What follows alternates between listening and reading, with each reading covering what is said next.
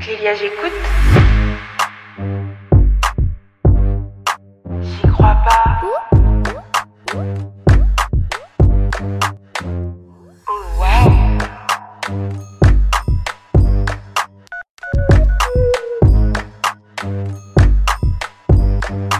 Clélia, j'écoute. Enchantée Sandy, Enchantée, Clélia. Merci d'avoir accepté de venir parler dans mon podcast et surtout de la thématique de l'amour puisque toi tu es coach love. Exactement, je suis coach en amour et aussi thérapeute. Et ça fait combien de temps que tu pratiques? Ça fait quatre années. Quatre années. Ok. Et euh, je sais que tu as déjà entendu euh, quelques-uns de mes épisodes dans lesquels euh, j'abordais mes relations amoureuses qui étaient un peu, je dirais, catastrophiques. Et donc, du coup, on va voir ensemble comment je peux faire pour avancer et essayer de décloisonner tout ça. Oui, avec grand plaisir. Génial. Alors, bah, euh, peut-être pour parler un peu de l'approche euh, que j'ai, euh, parce qu'il y a beaucoup de coach love et, et beaucoup d'approches différentes.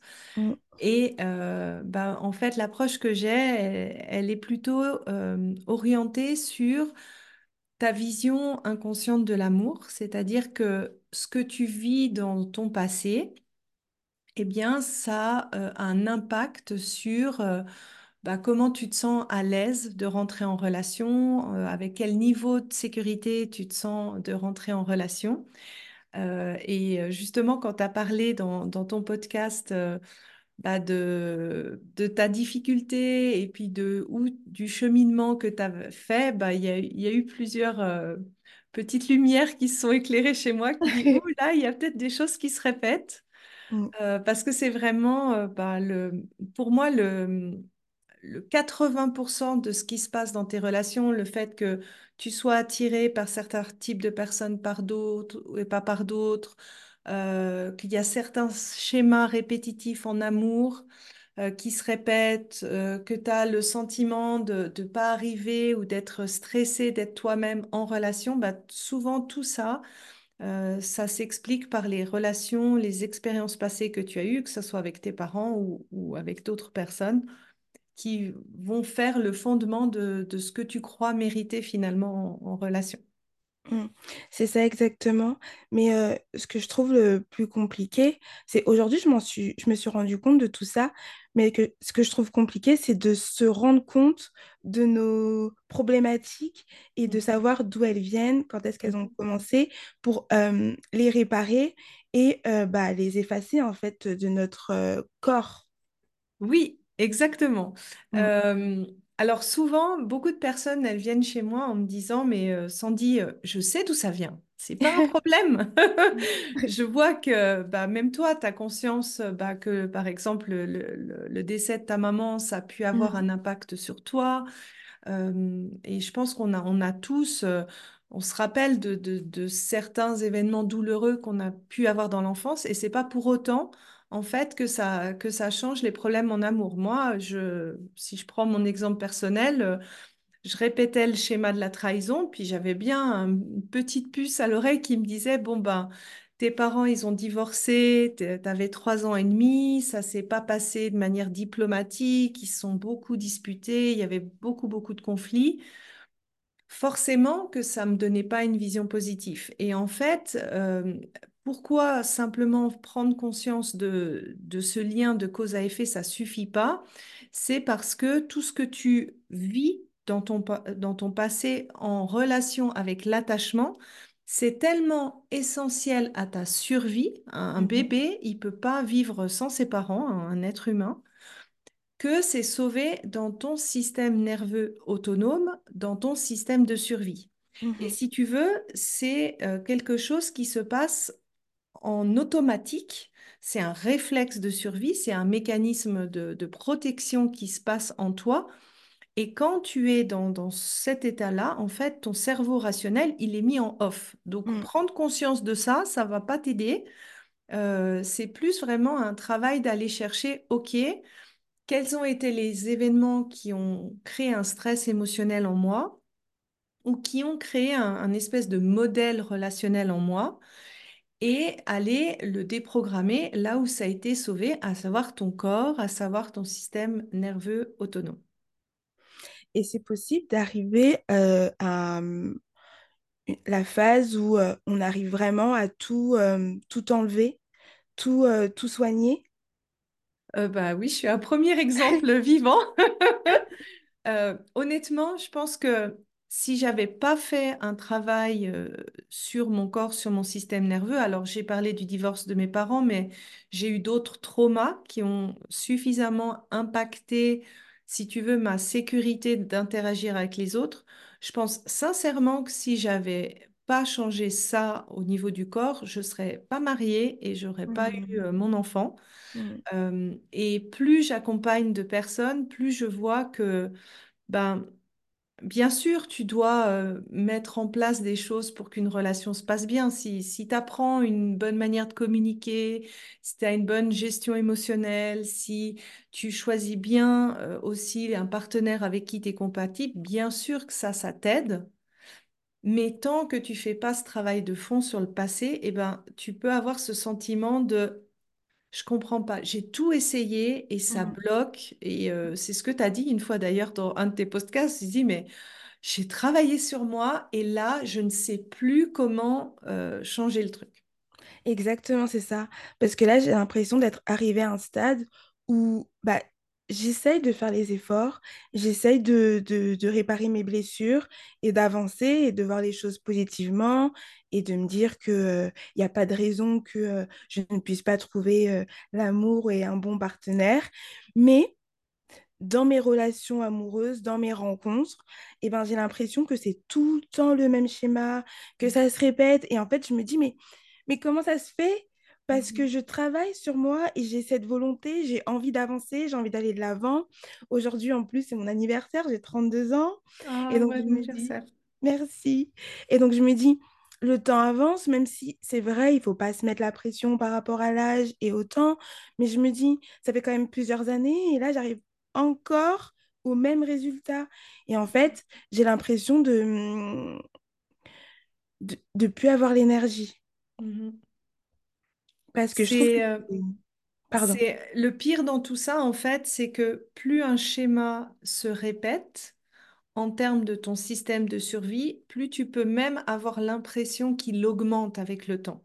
Mm, Euh, tu vois, si je te fais le parallèle encore une fois avec ma, ma vie personnelle, moi, c'était le schéma de la trahison. Alors, le- quand mon premier copain m'a, est parti pour une autre, bah, j'étais triste, euh, je, je- bien sûr, j'avais de la peine, mais je me suis dit, bon, bah, un de perdu, euh, dix de retrouvé. J'étais ouais. jeune, tu vois, j'étais pas en mode, euh, je dois me fixer.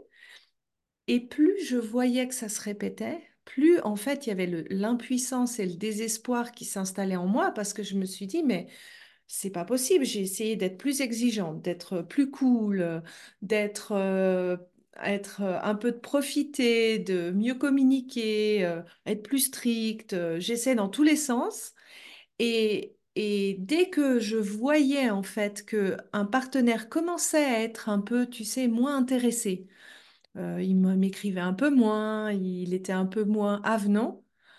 En moi, c'était le chaos intérieur. J'avais Mm, vraiment l'impression que mon monde s'écroulait. Euh, je voyais déjà le scénario de la fin. Euh, et ça, en fait, c'est quelque chose, c'est un processus normal parce que ton système de survie, en fait, il cherche à te protéger. Et plus tu as souffert dans un schéma, plus il va, si tu veux, tirer la sonnette d'alarme avant Et des fois, ça peut être tellement puissant Mhm. qu'il te donne même plus l'énergie pour aller chercher l'amour, Mm, qui te fait abandonner déjà avant de commencer. ouais, c'est ça, je comprends. Et quelles sont les méthodes que toi, par exemple, tu as mis en place pour justement euh, bah, aller de l'avant et, euh, et euh, bah, ne plus être dans ce schéma, dans ce schéma pardon, de trahison? Alors, moi, il y a eu plusieurs choses. D'abord, ça a été de faire un bilan. Donc, si tu veux, on pourra essayer de le faire un peu comme ça en, en live.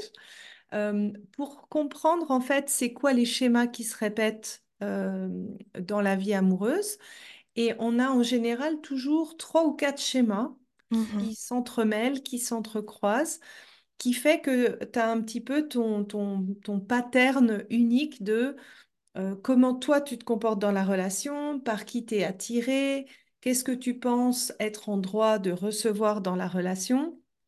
Et la première étape, c'est aussi une prise de conscience. Ça, je pense, c'est important pour faire un changement.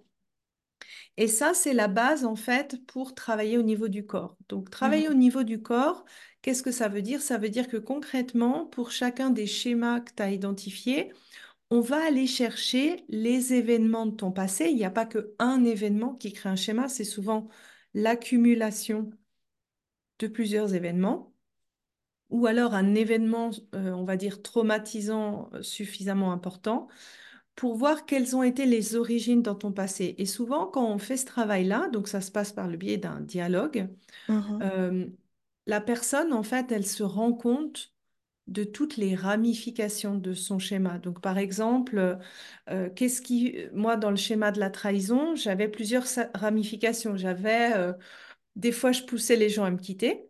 Mhm. Euh, en étant un peu la castratrice qui explose et euh, Mhm. qui fait fuir le partenaire euh, en se disant, Ouh, c'est qui cette folle, tu vois? Euh, Il y avait l'auto-trahison, c'est-à-dire que je voyais qu'il y avait quand même des choses qui me plaisaient pas chez des partenaires et puis je le disais pas ou je l'acceptais, mais en fait, je savais très bien que ça allait pas marcher. Mhm. Ça, c'est de l'auto-trahison. Mhm. Euh, en termes de, de trahison, c'était le côté euh, j'ai, besoin de contrôler en fait. Ouais. Euh, j'avais tellement peur que l'autre parte, donc dès que je voyais qu'il avait un petit regard sur une autre fille, c'était mitraillage. Et en fait, ça permet déjà de comprendre à quel point ça influence quand même pas mal de tes comportements. Oui. Et après, c'est vraiment un travail de déprogrammation au niveau du corps. Donc, selon ce que tu décris comme événements qui ont été traumatisants, ça va me donner une indication de dire, ah, c'est plutôt à tel endroit du système nerveux, est-ce que c'est plutôt tel organe ou tel autre organe? Et pour déprogrammer ça, en fait, ça a besoin d'une manipulation euh, physique, hein, c'est pas énergétique, euh, c'est pas euh, à distance. Il faut vraiment être avec moi en tant que thérapeute ou un thérapeute, c'est de Mhm. te rappeler ces événements stressants D'accord. et moi, si tu veux, d'empêcher que ton, ton système nerveux se mette en état de stress et qu'il finisse en fait son, son activation de stress et qu'il relâche en fait ça, qu'il finisse son travail de, de stress qu'il n'a pas vraiment pu euh, totalement euh, travailler et finir en fait. Hmm. D'accord. Donc, en fait, il y a deux phases. Il y a la phase où on fait le bilan et après, il y a la phase un peu, euh, entre guillemets, si je peux dire ça comme ça, de ouais, soins oui. où euh, euh, tu es avec la personne qui a la problématique et physiquement, vous enlevez en fait tous les traumas.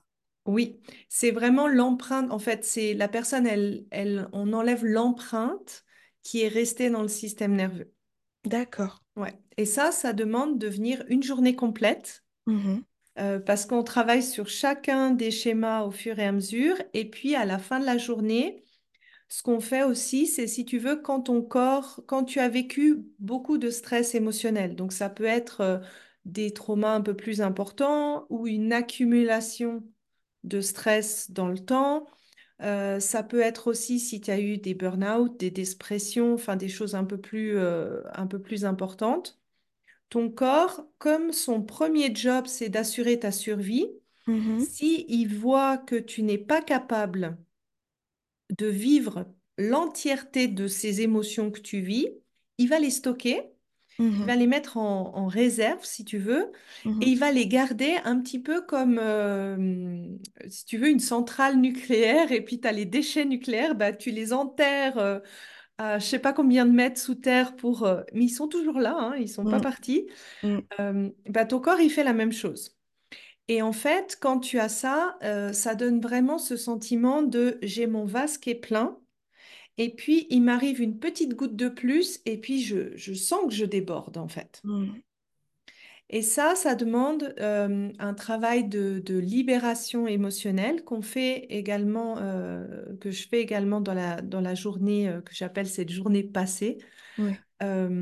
Parce que, en fait, ça peut être très, très bloquant, en fait, pour une personne. Mm. Ouais, ça me parle beaucoup ce que tu dis, parce que je sais que moi, j'ai souvent entendu justement par rapport aux émotions que c'était un... Parce que moi, je suis une personne, mais j'essaye de changer, mais avant, je gardais beaucoup mes émotions en moi, et en fait, on me disait qu'il fallait que je les exprime, parce que justement, en fait, le corps, il garde les émotions, et sans m'en rendre compte, et ben, le fait de pas exprimer mes émotions peut peut-être développer des maladies, en fait, comme le cancer ou autre chose. Donc, c'est important d'évacuer les émotions, de leur dire au revoir pour justement bah, aller mieux. Oui, et plus précisément de les accueillir. En fait, c'est un, un réflexe euh, on va dire, euh, humain de se dire, oh là là, c'est inconfortable. Avoir de la tristesse, c'est pas agréable. Ah ouais, Avoir de l'anxiété, c'est pas ah agréable. ouais. Euh, être en colère, c'est pas agréable. Mais ces émotions-là, moi je dis toujours, c'est aussi tes copines. Mhm, Parce qu'elles te transmettent en fait déjà un besoin que tu n'écoutes pas. Elles ont un message, elles ont une fonction. Euh, la douleur, ça a une fonction. Si tu avais pas eu cette émotion de douleur, ben, on se taperait partout. Ben, c'est la même chose. Si tu as de la douleur ou de la souffrance en relation, il y a quand même, c'est une sonnette d'alarme. C'est un- une invitation à dire, hé cocotte, là, tu es en train de t'oublier. Il y a mhm, quelque chose qui va pas. Et en fait, Accueillir l'émotion, ça veut dire ne pas lui mettre un couvercle, ça veut dire, OK, tu es là, je t'entends ma peur, je t'entends ma tristesse, je t'entends ma colère, tu es là dans mon corps, OK, ouais, je te ressens, je te ressens jusqu'au bout. Et quand c'est processé, si tu veux, là, tu as l'émotion qui, qui est pleinement vécue. Le problème, c'est que quand la dose qui t'arrive, elle est tellement forte, que tu sens que tu n'en es pas capable, automatiquement, ton corps, il va faire OK stockage. Mhm. Ok, je comprends. Et en fonction de mon profil à moi, euh, eh ben, est-ce qu'on pourrait faire le bilan ensemble pour voir euh, bah, du coup euh, toutes euh, mes problématiques? Oui, avec grand plaisir. Alors, est-ce que tu veux peut-être euh, en résumé, parce que je sais que tu as fait des épisodes ouais. où t'expliquais ça en détail, c'est quoi euh, le schéma que tu as l'impression de répéter en fait euh, avec les partenaires que tu rencontres? Euh, moi, je pense que je répète toujours le même schéma. C'est que j'ai l'impression que je me surprotège euh, parce que j'ai eu une enfance pas facile qui fait que euh, très tôt, je me suis retrouvée sans parents puisque j'ai perdu ma mère à l'âge de 15 ans euh, et mon père euh, à 13 ans, il est parti, il a refait sa vie. Et donc, quand ma mère, elle est décédée, je me suis retrouvée qu'avec mes sœurs. mhm, Et bah, on a appris un peu la vie en tant qu'enfant sur le tas. Et mhm, en fait, je pense que quand je rencontre, pendant longtemps, je, je me disais, j'ai envie de rencontrer un, un homme qui puisse euh, me, m'amener la sécurité que euh, je n'ai euh, jamais eu, entre guillemets. J'avais besoin de me dire, OK, bah, si au moins j'ai un partenaire, je pourrais me reposer sur lui, je pourrais euh, moins être stressée, moins angoissée. Parce que moi, je dis toujours que je pense que je suis née angoissée parce que toute petite, je m'arrachais les cheveux. mhm, Et, et euh, on n'a jamais su pourquoi je faisais ça. Mais là, maintenant, en grandissant, je me dis que je pense que c'était une façon peut-être d'exprimer le stress déjà bébé que je ressentais, euh, peut-être par rapport à la relation de mes parents qui n'était pas, euh, selon mon point de vue, en tout cas très saine, parce que j'ai vu beaucoup de conflits, j'ai vu même un peu de violence. et, et je pense qu'en tant qu'enfant, bah, on, on, on conserve tout ça. Et, mhm, euh, et donc, du coup, moi, je, suis- je, me dirige toujours vers un homme, vers les hommes qui, qui, en tout cas, selon moi, ont euh, cette euh, sécurité-là qui pourrait m'apporter. Mais moi, je pense que je viens aussi avec mes traumas qui fait que ça peut faire peur parce que euh, peut-être que j'en demande trop à une mhm. personne qui euh, ne devrait pas. supporter ou subir bah, en fait toutes, euh, toutes mes blessures, mes peurs. euh, et peut-être que du coup, je viens pas dans la démarche, euh, dans une démarche saine, entre guillemets, euh, euh, de on apprend à se connaître et on voit comment euh, ça évolue. Moi, tout de suite, j'ai besoin qu'on me rassure. Et quand c'est pas le cas, et ben inconsciemment, je pense que euh, je cherche à, à, saboter la relation pour me dire, bon, bah ok, je sais que, bah, en fait, il va partir, quoi, Mhm. Et qu'il n'est pas Eh, fiable. Là, il y a, il y a pas mal de pépites déjà que, que tu as dit. Est-ce que Mm. tu as aussi le sentiment d'avoir des, des phases où tu te dis non, mais en fait, euh, j'ai pas besoin d'homme, euh, j'arrive à me gérer toute seule. euh, Ouais.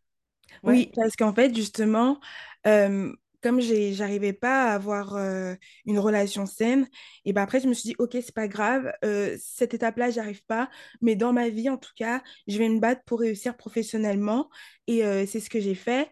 Et pendant un longtemps, je me disais, bon, bah, au moins, là, professionnellement, ça, va, donc je peux.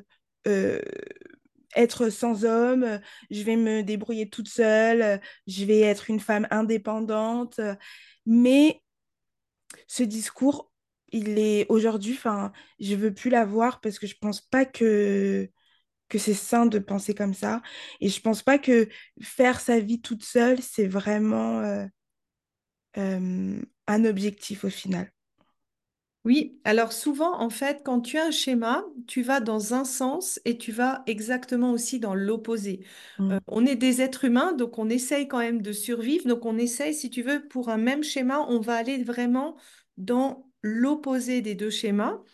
Et en effet, si euh, tu as été, euh, moi c'est ce que j'appelle parent de toi-même très tôt, euh, parce que bah, ta maman était partie, parce que ton père euh, était pas là, en fait, ça t'oblige à devenir adulte avant l'âge mm, et ça crée en fait euh, une difficulté à être dans une dépendance saine. mm, C'est-à-dire où tu es en lien avec quelqu'un, où tu te sens soutenu par euh, ce lien avec cette personne, mais que en même temps, tu arrives à fonctionner par toi-même. Mm, Et donc, dans ce que tu m'as dit, il y a vraiment ces deux schémas qui arrivent. C'est soit je me sens en dépendance affective, c'est-à-dire que j'ai besoin d'avoir un partenaire qui comble le manque que j'ai en moi. Et puis du coup, ben, ça peut faire peur à certains partenaires et, auto-saboter quelque part la relation. Ou alors tu vas de- dans ce que j'appelle l'hyper-indépendance mm, où tu te dis, bah, moi, j'ai besoin de personne, j'arrive à fonctionner euh, toute seule. mm, Et euh, c'est vrai, on est des animaux sociaux, alors on n'est on pas obligé de se mettre en couple, mais totalement fonctionner sans interaction ou sans lien profond avec des gens, ça fait partie d'un besoin essentiel euh, de l'être humain. Donc, euh, ça, c'est pour moi, en effet, le, le, le premier schéma que je verrais euh, en toi, ce côté de dépendance. Euh, j'ai écrit deux épisodes dans mon podcast S'ouvrir à l'amour mm, euh, sur la dépendance affective et je parle justement de, de cette euh, hyper-indépendance. Et c'est normal, en fait. Si tu regardes ça, tu as eu de bonnes raisons mm, d'avoir ce besoin de, de protéger et de devenir hyper indépendante. Mm, C'est pas des, raisons qui, étaient illogiques, mais en fait, c'est d'arriver à rassurer ton système de survie, de dire, OK, tu as vécu deux épreuves euh, qui étaient difficiles dans ta vie et, et c'est pas une réalité de maintenant. C'est quelque chose qui est passé. Tu n'as pas besoin de t'inquiéter quand le partenaire en face de toi veut mettre des limites dans qu'est-ce qui t'apporte comme sécurité et qu'est-ce que, euh, quel est le niveau de sécurité que tu as besoin de cultiver par toi-même? mm. Je sais pas si ça, ça te parle. Si ça me parle, ouais. Et euh, je voulais dire un truc, mais euh, je l'ai oublié. Mais qu'est-ce que je voulais dire? Mais en tout cas, oui, ça me, ça va me revenir. Mais oui, euh, ça me parle parce que justement, à un moment donné dans ma vie, bah, je me suis dit, OK, euh, je me ferme à l'amour, euh, je veux plus euh, faire de rencontres. Et en fait, moi, mon objectif de vie, c'est de réussir ma carrière professionnelle. Et en fait, je me suis rendu compte que en ayant atteint cet objectif-là, et ben, j'ai toujours pas le bonheur qui Mhm. m'apaise en fait. Et je me dis, mais finalement, quand est-ce que je vais réussir à, à, à- à l'obtenir? Parce que j'ai l'impression de, niveau professionnel, cocher toutes les cases, Mhm. parce que je me disais, depuis toute petite, je me suis toujours dit, en fait, il n'y a que toi qui peux te sauver parce que là, il n'y a pas d'adulte autour de toi, tu es toute seule. Et donc, en fait, soit tu te prends en main ou soit tu, tu tombes et tu, tu, tu fais Mhm. n'importe quoi. Et... Mais moi, j'avais besoin d'aller de l'avant et donc je me suis dit, OK, je vais me concentrer sur ma carrière professionnelle et je vais me battre pour euh, faire mes études, pour euh, réaliser mon job de rêve. Et aujourd'hui, je le fais, mais j'ai toujours ce vide. Mm. Ça, c'est... Alors, je me reconnais beaucoup dans toi parce que j'ai... C'est, c'est en fait, c'est quand tu as euh, presque essayé tout ce que, qui est dans le cadre de la volonté, de, Mm, de ce que tu consciemment peux mettre en place pour y arriver. Euh, le problème, c'est que quand c'est, tu as un schéma qui est, qui est dans euh, ton système nerveux autonome, en fait, c'est ce que tu penses inconsciemment pouvoir mériter et ça, une, ça influence vraiment deux choses. Ça influence par qui tu es attiré. Donc potentiellement, ça va te faire être attiré par des gens qui vont pas t'offrir cette sécurité que tu as besoin mm, et ça va influencer tes comportements et ça influence tes comportements en dehors de ta raison. mm, Et c'est pour ça que ce travail sur le passé, il est, il est, il est tellement important. Moi, quand je, quand je répétais ce schéma, c'est à un moment donné, je voulais me casser la tête contre les murs. Je me disais, mais c'est mm, pas possible. Je, je, j'ai lu des tonnes de livres, j'ai mis en place des tonnes de choses. Ça ne passe pas. Et, et, et quand j'ai transformé ça sur mon corps, c'est ça qui a, qui a vraiment fait euh, la balance. Alors, Mm, c'est euh, c'est pas que moi hein, qui le dis. Euh, Pour ceux que ça intéresse, il y a la théorie euh, polyvagale qui explique justement euh, la science qui est euh, en dessous de ça. Et, et- et je pense en fait que maintenant, de plus en plus de gens se rendent compte justement parce que il y a cet effort qui a été fait, soit dans les applis pour rencontrer des gens, soit dans la vraie vie, et que euh, finalement beaucoup de gens se rendent compte qu'à un moment donné, ils tapent contre une limite, Ouais, euh, un plafond, et qu'ils savent pas comment euh, dépasser ce ce plafond. c'est ça. Il y a autre chose qui m'a euh, attiré la puce à l'oreille. Euh, quand tu as parlé que tu t'arrachais les cheveux, t'avais quel âge quand ça arrivait? Alors, j'ai pas de souvenir de l'âge parce que pour moi, euh, je l'ai fait depuis toujours, depuis tout bébé, parce que même quand je parlais avec euh, mes parents, ma mère me disait que même dans mon berceau, on retrouvait mes cheveux. Donc, euh, je, je, je, je pense que je l'ai toujours, toujours fait. C'est aussi une des raisons aussi pourquoi je me suis rasée, parce qu'en fait, je n'arrivais pas à arrêter euh, ce, ce tic. Et donc, en fait, le fait d'avoir les cheveux courts m'empêche euh, de me raser. Après, je sais pas si, de me, à- m'arracher les cheveux. Maintenant, ça fait à peu près plus de cinq ans que je suis rasée. Et je sais pas si j'ai encore ce ce, ce, réflexe. ce réflexe. Ouais, je sais pas. Tu sais comment s'est passée ta naissance? Euh, Non, pas forcément. Non, non, je sais pas. Enfin, je sais, en- j'ai pas entendu dire que c'était compliqué en tout cas. Non? Mm. Est-ce que tu sais si ta maman avant toi a eu des fausses couches, si tu étais désirée, si... Alors oui, j'ai une demi-sœur. Avant Mhm. moi, on a 11 ans d'écart. Mhm. Euh, voilà, après je sais qu'elle a, eu- elle a eu une fausse couche aussi. Elle a perdu un Mhm. enfant. Et après, moi, je suis la première fille de l'union de mes, mes parents en fait. Ok. Alors pourquoi je te pose ça? C'est en fait quand on a un, un- un tic d'arracher des cheveux, c'est souvent un signe de ton système nerveux qui l'a enregistré comme un stress, un gros stress qu'il qu'il qu'il n'a pas réussi à éliminer. Mm. Et si tu veux, ton corps, en fait, il va essayer de le, de le faire sortir d'une autre manière. Mm. Donc, c'est des fois ce qui explique, des fois on a des tocs, des fois on s'arrache les cheveux, euh, des fois on peut avoir un peu le, le syndrome des, des jambes sans repos, Mm. euh, ou on peut ressentir de l'anxiété, en fait, Mm. Qui est un peu latente, euh, permanente. Et ça, en fait, c'est un signe qu'il y a eu un, stress qui était suffisamment important pour que ça, ça se transforme en psychosomatique, donc vraiment euh, pas seulement euh, des émotions qu'on ressent, mais des, des petits bobos qu'on arrive à voir. Et si si pas si ça s'est pas passé pendant ta naissance, qui est souvent pour beaucoup de personnes le premier trauma qu'on vit, euh, ça peut aussi se passer euh, dans la période in utero. Si par exemple dans la période euh, in utero, tes parents euh, quand tu étais dans le ventre de ta maman se sont beaucoup disputés et que tu as ressenti ça.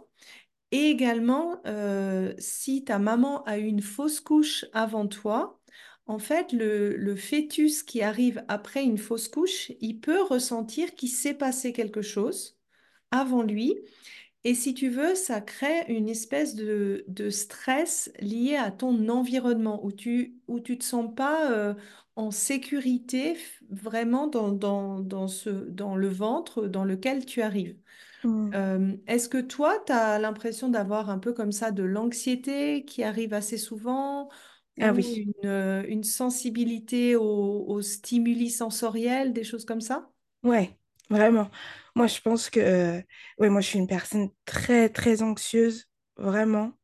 Euh, je, je, je, j'essaye de travailler dessus, mais oui, ouais, j'ai beaucoup d'angoisse, crise d'angoisse. euh, Ouais, euh, je suis, ouais, je suis très, très euh, anxieuse. Enfin, je me, j'ai du mal à, à le gérer des fois. ouais, Et je pense que même, euh, des fois, je pense que je fais j'ai de l'angoisse et mon entourage comprend pas trop pourquoi à ce moment-là euh, ouais. je réagis comme ça.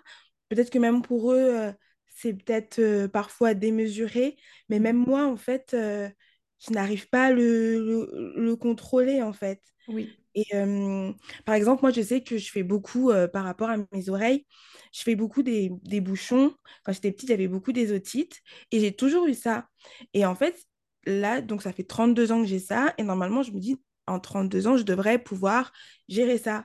Mais quand ça m'arrive, je n'arrive pas à gérer. En fait, ça me fait des crises d'angoisse où j'en pleure comme si c'était la première fois, alors que j'ai souvent ça et que c'est régulier mais, euh, mais j'arrive toujours pas à dealer avec ce problème.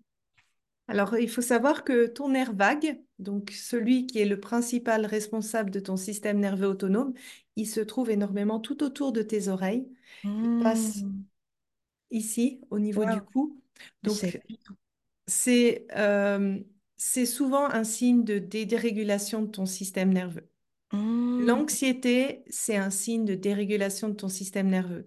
Et donc, il n'y a pas forcément une logique, c'est-à-dire que qu'est-ce qui va activer ton, ta crise d'angoisse pour quelqu'un d'extérieur, il va pas forcément comprendre Ouais. euh, parce que ça dépend de quels ont été les événements pa- passés qui ont été déclencheurs de ta crise. Donc, tu vois, pour toi, tu as mentionné euh, les problèmes d'oreille. Des fois, ça peut se passer même en décalage, c'est-à-dire que tu as accumulé des petits stress toute la journée, puis d'un seul coup, en fait, ton, ton système nerveux, il arrive, il est à bloc. Et il, euh, son seul moyen d'arriver à essayer de faire sortir la chose, c'est une crise d'angoisse plus tard. Hmm. Et si tu veux, là, ben, pour moi, ça confirme un peu la, la deuxième, euh, c'est qu'il s'est passé quelque chose dans ta, soit à ta naissance, tu vois, même si on est un peu bloqué au moment de la sortie, tu vois, au niveau des oreilles, souvent tout, tout ce qui est forceps ou nombril, euh, euh, cordon ombilical autour du cou, tout ça, en fait, ça peut créer un stress qui est suffisamment fort pour que dès qu'il y a quelque chose en lien avec les oreilles, alors ça peut être aussi des choses que tu entends des Hmm. autres, euh, que ça t'active en fait. D'accord. Ah ouais. Tout est lié en fait, hein. Ah bah, ton corps, c'est... Le corps, c'est un, un- une machine les plus avancées qu'on connaisse. C'est, Hmm. faut, faut, faut penser que le corps, surtout quand il, il nous fait des crises d'angoisse, quand on a des problèmes de digestion, le côlon irritable, euh, des problèmes d'endormissement, f- rappelez-vous qu'il ne le fait pas contre vous, il le fait parce qu'il n'a pas d'autre choix. C'est qu'il a essayé de tout faire avant et que quand il n'en peut plus, ben, il y a un peu des maladies qui arrivent. Hmm. Donc là, j'irais dans la piste de euh, soit naissance, soit in utero. comme deuxième piste euh, pour toi. Mhm. Euh, en termes de, du papa ou des partenaires avec qui tu, tu as eu un peu des débuts d'histoire, qu'est-ce qui se répète là-dedans pour toi? Euh, qu'est-ce qui se répète?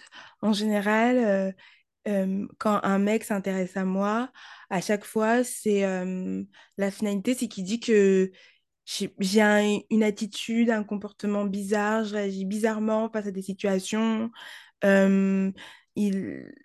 Ils n'ont pas l'impression de me comprendre, que peut-être que je cherche la petite bête pour rien, que je suis trop à vouloir peut-être tout savoir, je suis pas assez patiente, je veux tout tout de suite, Mhm. euh, et peut-être pas assez dans l'écoute aussi. Ok, et puis eux, ils se comportent comment vis-à-vis de toi? Bah, je dirais qu'au début, ça, ils se comportent bien, et après, ils sont saoulés. Ils sont saoulés de, de mon comportement. Et donc, du coup, bah, ça met un terme à- au début de relation euh, qui peut se Ok, passer. donc ils partent en fait, Ils partent, ouais. comme le papa. Exactement. Et est-ce que tu as la sensation, en fait, euh, euh, peut-être dans la relation entre ton père et ta mère, est-ce que, est-ce que ton père, il avait aussi cette sensation de, de remettre la faute sur ta mère ou de, de, de, de mettre la responsabilité sur ta mère? Ouais, moi, il y a une scène qui m'a marquée quand j'avais 13 ans. En fait, avec euh, ma petite sœur, on avait, euh, on s'était un peu chamaillé. Et en fait, euh, sans faire exprès, on avait décollé la lunette des toilettes. Et on n'osait pas le dire parce qu'on on savait qu'on allait se faire gronder. Et en fait, quand ma mère a vu ça, elle s'est un peu énervée et ça a créé une dispute entre mes parents. Et du côté de mon père, j'ai aussi un demi-frère qui avec qui aussi j'ai 11 ans d'écart et euh, qui a un peu des problèmes mentaux. euh, parce que lui aussi, il reproche beaucoup de choses à mon père euh, et ça l'a emmené dans des... à un peu euh, perdre la tête par rapport à ça.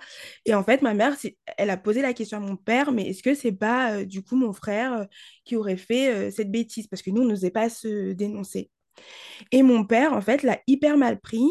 Et mais je pense qu'il avait plusieurs choses en lui. Et en fait, il a utilisé cette situation pour dire à ma mère, OK, euh, euh, euh, je vois comment tu as réagi.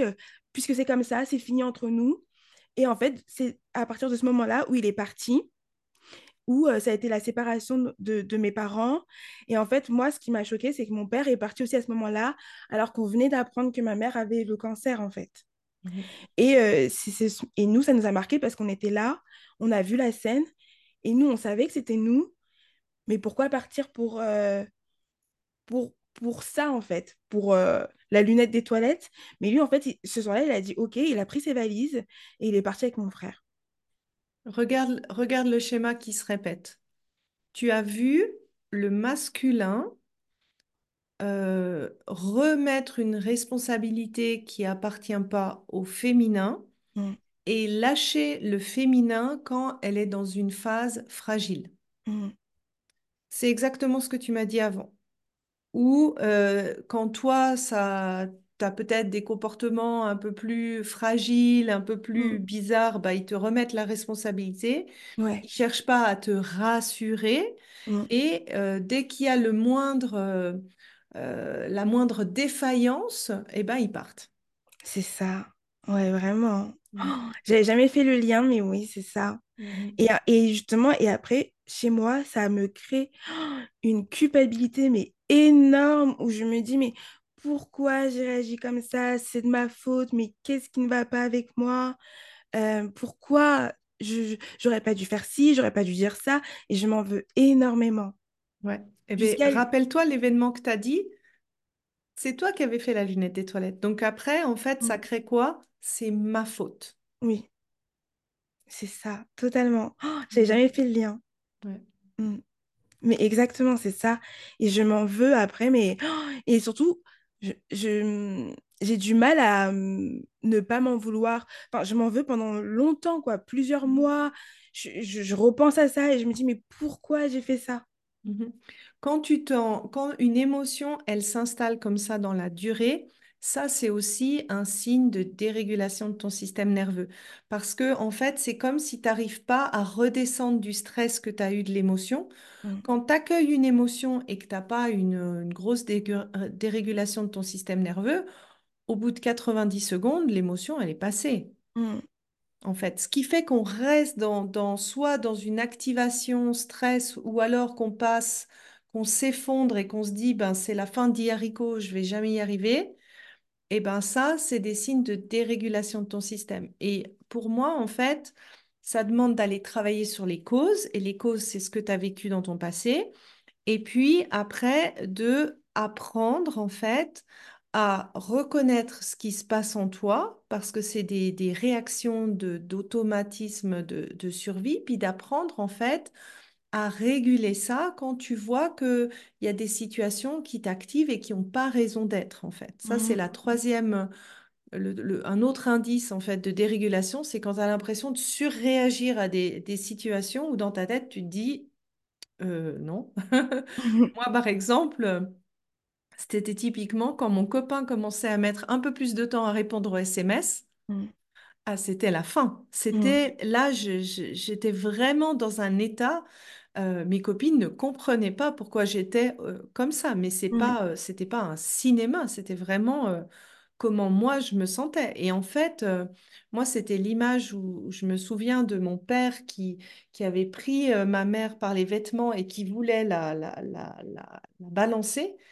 Et en Mm. fait, c'est ce que ça avait créé en moi comme réflexe, Mhm. c'est que à chaque fois que je me retrouve face à une, une situation que je ne pouvais pas contrôler, tu vois, qui était en dehors de mon contrôle, Ouais. eh bien, j'étais pétrifiée en fait.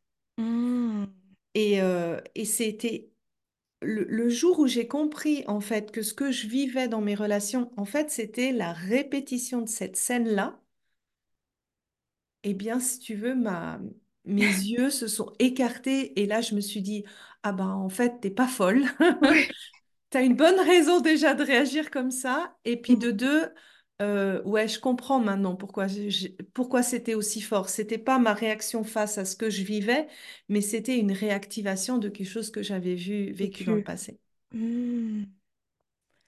Ah ouais, mais franchement, c'est vrai que moi, en tout cas, j'avais jamais fait le lien avec euh, la scène euh, dont on vient de parler. Et maintenant que tu me dis tout ça, bah, qu'est-ce que je pourrais faire pour euh, justement me dire, ok, j'ai compris, j'ai fait le lien, bah, comment je fais maintenant pour dealer avec ça? Ouais. Euh, alors, bah, une partie, c'est vraiment de travailler avec un thérapeute cette partie du passé. Euh, malheureusement, c'est c'est pas possible de le faire par soi-même euh, comme ça. Mm. S- S'il y avait une solution, je le dirais volontiers, mais ça, pour moi, il y a vraiment un travail sur le passé. Et en tout cas, c'est quelque chose qui est changeable et faisable. Ça, Euh, c'est par cool contre, euh, ce que, ce que je peux transmettre aux personnes qui écoutent le podcast, c'est justement d'arriver à repérer tous ces moments où, quand vous êtes en relation avec les autres, vous voyez que à l'intérieur de vous, c'est en train de, de prendre une escalation euh, forte. Donc, c'est, on peut avoir une activation sympathique de notre système nerveux autonome où on Mm. sent le stress, on, on a soit envie de combattre ou de fuir, hein, c'est Mm. souvent les, les deux, euh, les deux moyens, ou alors euh, c'est tellement élevé comme niveau de stress qu'on s'effondre. Ouais. Et là, on va dans l'hypoactivation, c'est quand le parasympathique dorsal s'active. Et ce que vous pouvez déjà faire, c'est essayer de réguler cette réaction-là. Donc, ça va pas travailler sur la cause, Mhm. ça va déjà vous aider à descendre d'un cran ou vous retrouver un petit peu avec vos euh, ressources. Mm. Et un outil pour euh, arriver à faire ça, alors il y en a plein de différents, mais c'est la respiration. Très important, C'est accessible, gratuit et pour tout le monde. Euh, je peux donner, allez, on- je vais, lequel je vais vous donner?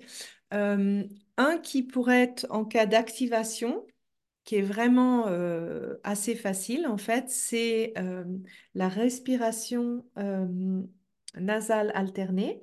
Donc, c'est une respiration qui est assez facile. En fait, tu inspires par la narine gauche, tu serres Tu relâches par la narine droite et tu réinspires par la narine droite. Tu serres, tu relâches par la narine gauche. Voilà, et tu fais ça pendant trois minutes. Et quand tu as fait ça pendant trois minutes, en fait, ça t'aide à connecter, à te reconnecter à ton cerveau. Donc ça, ça aide vraiment à être un peu plus rationnel, de plus partir dans les tours. Euh, et ça, tu peux le faire en réaction. C'est-à-dire que quand tu te sens que tu es en train de monter, tu fais ça en réaction. Euh, un autre moyen, en fait, plutôt si tu as l'impression que tout s'effondre, euh, pour réactiver ça, tu peux faire ce qu'on appelle la respiration euphorique Mhm. Pour te redonner de l'élan, en fait, pour sortir de cette impuissance et puis te redonner de l'élan. Donc la respiration euphorique, elle active ton système sympathique. Alors il faut y aller doucement parce que si tu es vraiment en totale impuissance, peut-être que tu n'es pas capable de faire ça. Donc au départ, ce que je recommande, c'est de simplement faire une, une orientation pour te sentir dans le ici et maintenant, te connecter à ton environnement et puis essayer de te connecter à ce qui peut te procurer de la sécurité. Donc l'orientation, c'est quoi? Euh, quand on, perçoit un danger, ben, on regarde comme ça avec les yeux, on tourne la tête. Ça, c'est, c'est, on va dire, l'orientation de défense. Et l'orientation qui t'aide à, à, à rentrer en fait dans cette sécurité, c'est simplement quand tu respires et que tu regardes euh, dans ta pièce les objets. Donc là, moi, par exemple, j'ai ma lumière et puis je tourne les yeux, je vois mon ordinateur, je vois la petite lumière verte de mon ordinateur, je vois qu'il y a des crayons, je vois des photos de gens que j'aime. Ça paraît tout bête de faire ça, mais ça aide ton système de survie à dire attends, attends, attends. Ce que tu es en train de me décrire, c'est pas ce qui s'est passé dans le passé, donc on est dans une autre situation. C'est tout simple. Mm. Et quand tu sens que ça va un peu mieux, pour t'aider à, à, à reprendre un peu cette- une force, parce que souvent quand on est en, en dorsale, on n'arrive pas à parler, on n'arrive pas à prendre sa défense, on se sent bloqué. Euh, tu peux faire cette respiration euphorique. Donc la respiration euphorique, tu la fais avec la bouche. Et d'abord, tu gonfles le ventre. Donc tu, tu inspires en gonflant le ventre. Tu gonfles la poitrine et tu relâches. Vraiment avec la bouche pour t'activer. Ce genre de respiration, il faut pas le faire quand tu as de l'anxiété parce que la- l'anxiété, c'est quand tu es hyper activé et que tu as besoin de redescendre. Oui, C'est plus à faire quand tu te sens bloqué, démotivé, fatigué, sans énergie, désespoir, etc. pour remonter. d'accord. Donc ça, c'est quelque chose que vous pouvez faire en fait en réaction quand ça vous passe pour calmer, réguler votre système nerveux sur le moment. Et après, c'est plus facile d'avoir accès à sa tête, à communiquer, à dire les choses une fois que vous êtes un petit peu régulé. D'accord. Ok, j'essaierai de faire ça quand je suis dans une situation euh, où euh, ben là je me dis attends là il faut que tu te poses, réagis pas à chaud. Ben là j'essaierai de me concentrer sur ma respiration pour euh, retrouver euh, mes idées quoi. Oui, exactement. Sortir de ton système de survie et revenir en fait euh, dans la capacité, parce que c'est vraiment ça, quand ton système de survie, ton système nerveux autonome, il est activé, ton cerveau rationnel, il est sur off. Mm. Vraiment, physiologiquement. C'est pas que, même si tu veux, tu pourrais pas y accéder en fait. Mm. Donc d'abord de, de, de- soit de te calmer, soit de te revenir dans un, dans ton pouvoir finalement, Oui, pour ensuite décider comment tu agis. Oui. d'accord, top. Et j'avais aussi une autre question que je me pose. Je me disais, parce qu'en fait, moi, j'ai grandi, du coup, euh, une fois que mon père est parti, j'ai grandi qu'avec des femmes. Et, euh, et je me suis toujours dit, est-ce que ce serait pas aussi euh, un facteur qui fait que j'ai du mal aussi à communiquer avec les- des hommes parce que j'ai grandi entourée que de femmes et que peut-être que je comprends pas euh, bah, la, euh, la, comment un homme fonctionne. Est-ce que ça pourrait jouer aussi? Alors, dans ton cas à toi, je vois pas ça comme un schéma, mais en effet, euh, ce que ça peut créer pour d'autres personnes, c'est que tu ne comprends pas le masculin ou tu as du mal à interagir avec le masculin et tu as des attentes irréalistes sur ce qu'est un couple. Hmm. Parce que si t'as pas vu, moi je, je te donne mon exemple, moi j'avais des attentes très irréalistes, hein. Je connaissais que les, les films Ah romantiques, euh, ça doit se passer comme ça, euh, ouais, euh, Instagram réalité, tu vois, c'est vraiment ça. vraiment. Et, eh bien, en fait, comme mes parents, ils ont divorcé, j'avais trois ans et demi, j'ai Mhm. jamais vu de couple, en fait. Hmm. J'avais jamais vu de couple. Et en fait, j'avais une idée un peu euh, euh, rêvée, imaginaire de qu'est-ce que c'est la vie à deux. Et je me rappelle quand j'ai commencé à vivre avec mon mari et que on était mariés, en fait, euh, plusieurs fois, mon mari m'a dit, non, mais ça, ça se passe pas dans la réalité d'une relation. Ça, tu, vois ça dans les films, mais c'est pas la réalité. Et j'ai, j'ai dû un petit peu euh, euh, déconstruire ce que j'avais imaginé dans ma tête et reconstruire une image plus apaisée en fait de la relation. Ce travail-là, je pense honnêtement qu'on peut tous le faire euh, parce que avec l'ère de nos de, de l'hyperconnexion sur les réseaux sociaux, Hmm. euh, tu vois, euh, c'est quoi, c'est quoi le hashtag euh, couple goals Ah et ouais, puis. Et tu te dis, mais moi aussi, je vais la même chose, pourquoi Ouais, voilà. Mais en fait, ces personnes, elles te montrent que 1% C'est euh, de leur vie Hmm. euh, et le couple, il se construit dans les 99% aussi. Donc, euh, je pense que ça, c'est plus du... Si tu veux, moi, je, je traite ça plus dans le cadre des, des séances de groupe dans mon coaching où tu définis ton partenaire idéal et puis tu vas aller chercher, euh, est-ce que là, il y a des attentes irréalistes? Est-ce que tu as des contradictions? Euh, est-ce que tu as fait ta liste selon ce que Instagram t'a dit? Hmm. Euh, toutes ces choses-là, parce que ça nuit aussi dans le processus de rencontre. Je dis toujours, si tu recherches une licorne, c'est-à-dire un partenaire qui n'existe pas, Hmm. bah, tu, tu peux chercher longtemps. Ouais, vraiment, vraiment, vraiment. Parce que c'est vrai que hum, je parlais avec une copine et qui me disait que peut-être que j'avais des attentes trop élevées Mhm, et que du coup, peut-être qu'il fallait que je revoie mes attentes. mhm. Mais euh, donc, du coup, c'est une question que je me pose. Je me dis, est-ce que au final, j'en demande trop à la personne en face? Est-ce que je devrais être euh, moins exigeante? Je sais pas.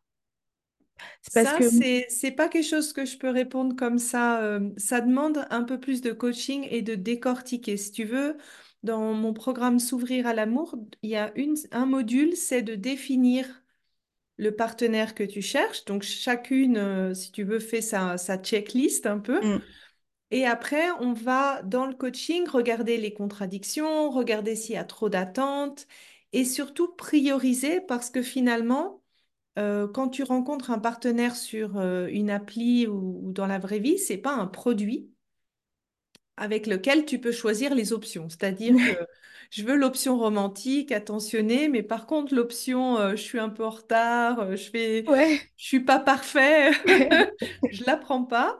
Mm, donc ça, c'est en fait, si tu veux, un apprentissage à, à, à choisir un package et puis comment toi tu peux définir à partir de quel moment cette personne en face de moi, elle a suffisamment de points communs ou de, choses que je recherche pour faire un essai et puis, à partir de quand, ben non, ça vaut pas la peine et qu'il faut aller chercher ailleurs. Et ce, si tu veux, cette, euh, cette étape d'évaluation de choix, euh, il y a plusieurs choses qui peuvent l'influencer. Il peut y avoir tes peurs, mhm, c'est-à-dire qu'il y a des personnes, elles vont éliminer plein de personnes, pas parce que c'est des mauvaises personnes, mais parce qu'elles ont des peurs derrière. mm, Ça peut être euh, que tu n'es pas au clair avec ce que tu cherches, que tu as mm, trop d'attentes. Ça, c'est la deuxième hypothèse. Ça peut être aussi que tu n'as pas pris le temps de bien évaluer la personne. mm. C'est-à-dire que, bon, c'est un beau gosse, euh, t'oublies un peu l'évaluation, ou Ouais, les papillons euh, qui sont là, euh, et c'est ouais. fini. Et ça, en fait, par expérience, il y a toujours un petit peu de, de correction à faire dans, dans tous ces domaines-là pour tout le monde, en fait.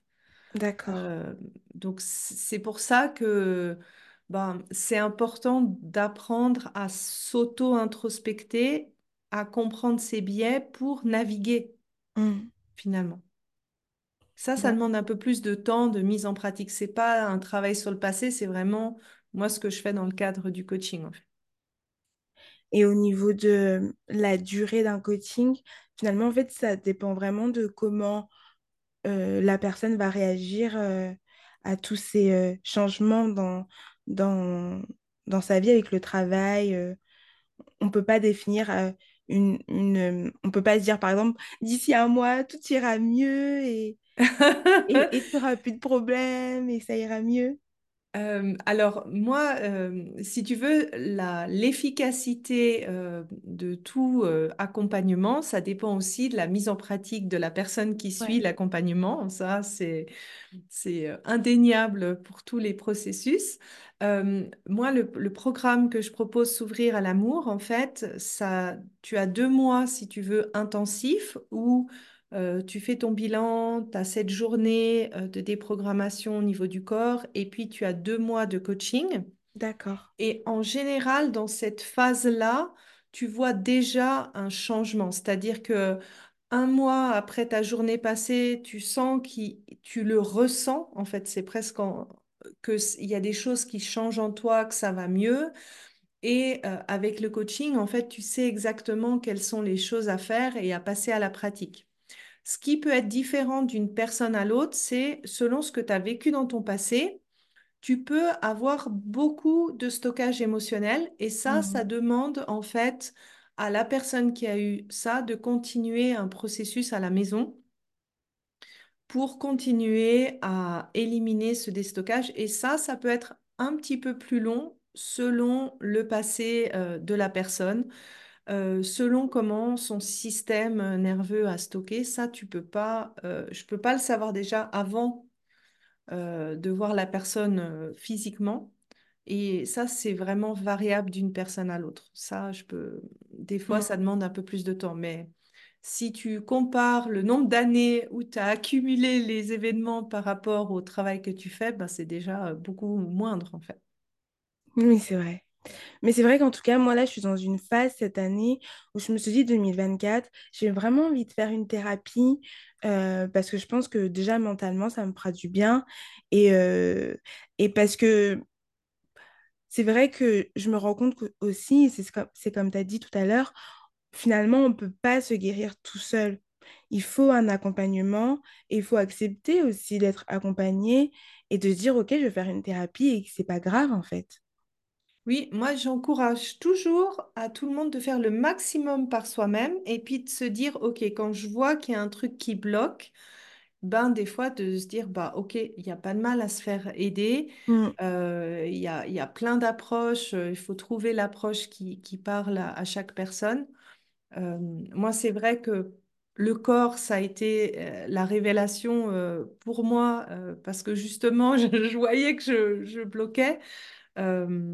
Il faut, ouais, après, il faut choisir, tu vois, l'approche qui parle à, à chaque personne, en fait. Chaque approche apporte quelque chose, euh, finalement. bah, merci beaucoup. C'était hyper euh, intéressant. Du coup, moi, on a fait mon bilan, ça y est. Oui. Là, c'est vraiment, je vois les trois choses euh, principales qu'on a, qu'on a repérées et qui s'entremêlent, hein, finalement, oui, dans tes relations, oui. et qui me suivent surtout sans que je m'en rende compte. Oui, c'est, vraiment ces automatismes-là. Et je pense que c'est beaucoup ancré dans le corps au vu de ce que tu m'as dit, par exemple, avec les, les cheveux, Ouais. euh, que vraiment, il y a pas mal de signes de dérégulation. ouais. Bah, je vais essayer de travailler sur ça cette année. Et euh, comme ça, euh, on verra comment les choses vont, vont avancer. Mais je pense que même pour mon corps, ça, ça va lui faire du bien de libérer tout ça, là, toutes ces émotions qui traînent euh, depuis, euh, tant d'années.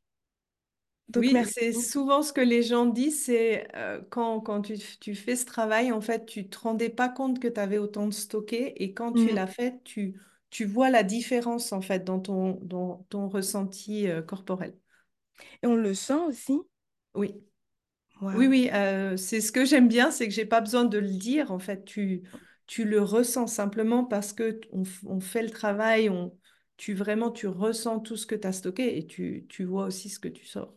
C'est, c'est, c'est du concret, si tu veux. C'est pas euh, de l'énergétique où des fois on se dit mais qu'est-ce qui se passe? Euh, Là, c'est tellement concret et, et tellement dans le ressenti que la personne, elle sait ce qu'elle est en train de travailler en fait. Mm. Et tu le ressens après aussi. Trop bien. Bah, merci beaucoup d'avoir échangé avec moi.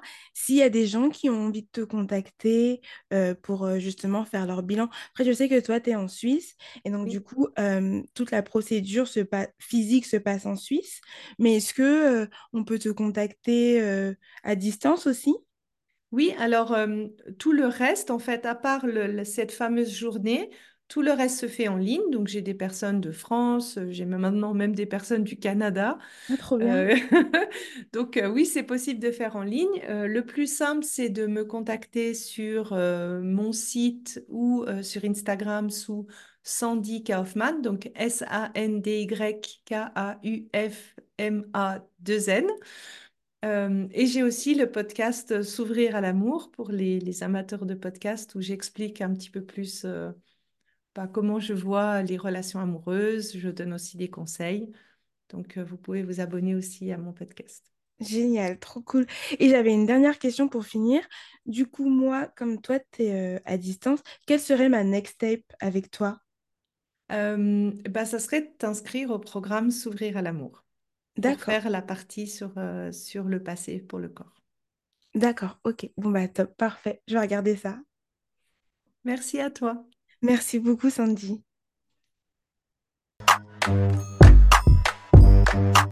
Clélia, j'écoute.